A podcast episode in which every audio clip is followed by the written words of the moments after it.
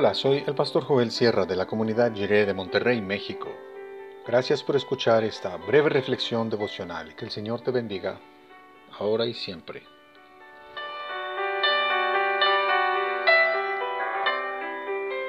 Dios confía. Dice Primera Tesalonicenses 2, 4 y 5 en la nueva versión internacional. Al contrario, hablamos como hombres a quienes Dios aprobó y les confió el Evangelio. No tratamos de agradar a la gente, sino a Dios, que examina nuestro corazón. Como saben, nunca hemos recurrido a las adulaciones ni a las excusas para obtener dinero. Dios es testigo.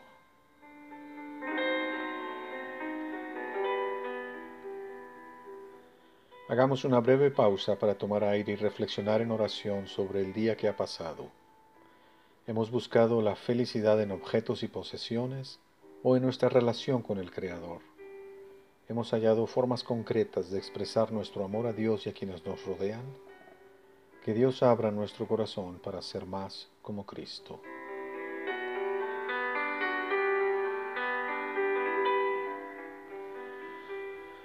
Toda relación seria y positiva se establece sobre una base firme de confianza. Ambas partes tienen que mostrar que confían mutuamente para poder llevar adelante una amistad, un noviazgo, un matrimonio o cualquier otra relación que requiera la atención y cuidado de los participantes. En nuestra relación con Dios siempre hemos oído que somos nosotros quienes necesitamos confiar diariamente en Dios para recibir dirección por su gracia. Pero el texto bíblico de hoy dice que Dios confía en nosotros, nos confió el Evangelio. Dios confía en que vamos a compartir las buenas nuevas del perdón y la reconciliación a través de Cristo.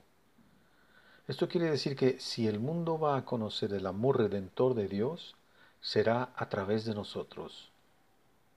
Dios bien pudo haber elegido comunicar al mundo su amor de muchas maneras, pero quiso hacerlo en un acto de confianza, a través de nosotros, que hemos experimentado estas buenas nuevas de primera mano.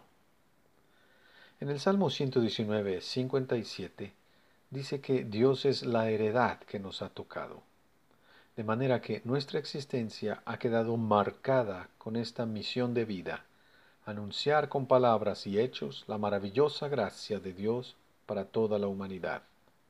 Para eso vivimos, y si no cumplimos nuestra misión en la vida, quedaremos como un metal que resuena o un címbalo que retiñe, un ruido que se desvanece y desaparece en el aire. Dios confía en nosotros, y eso nos compromete a ser responsables. Dios nos considera dignos de confianza con este magnífico mensaje. Nuestras palabras y acciones deben dar voz al amor, la justicia y la misericordia de Dios para todo el mundo. Vamos a hablar y actuar en contra del odio y la injusticia. Nuestro mensaje no siempre será muy bien aceptado por todos, porque nuestro mundo valora el poder, la competencia y ocupar siempre el primer lugar.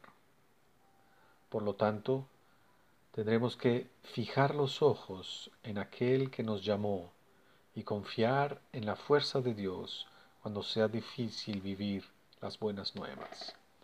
Cristo nos fortalecerá. Vamos adelante con ánimo.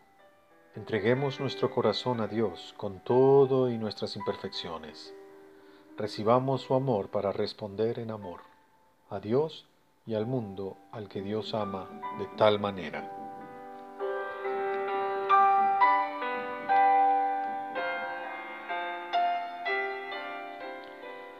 Y les invito a orar. Dios, Creador y Redentor del mundo, gracias por confiar en nosotros, siendo tan imperfectos. Con tu ayuda haz que nuestras palabras y acciones reflejen tu amor por este mundo. Amén.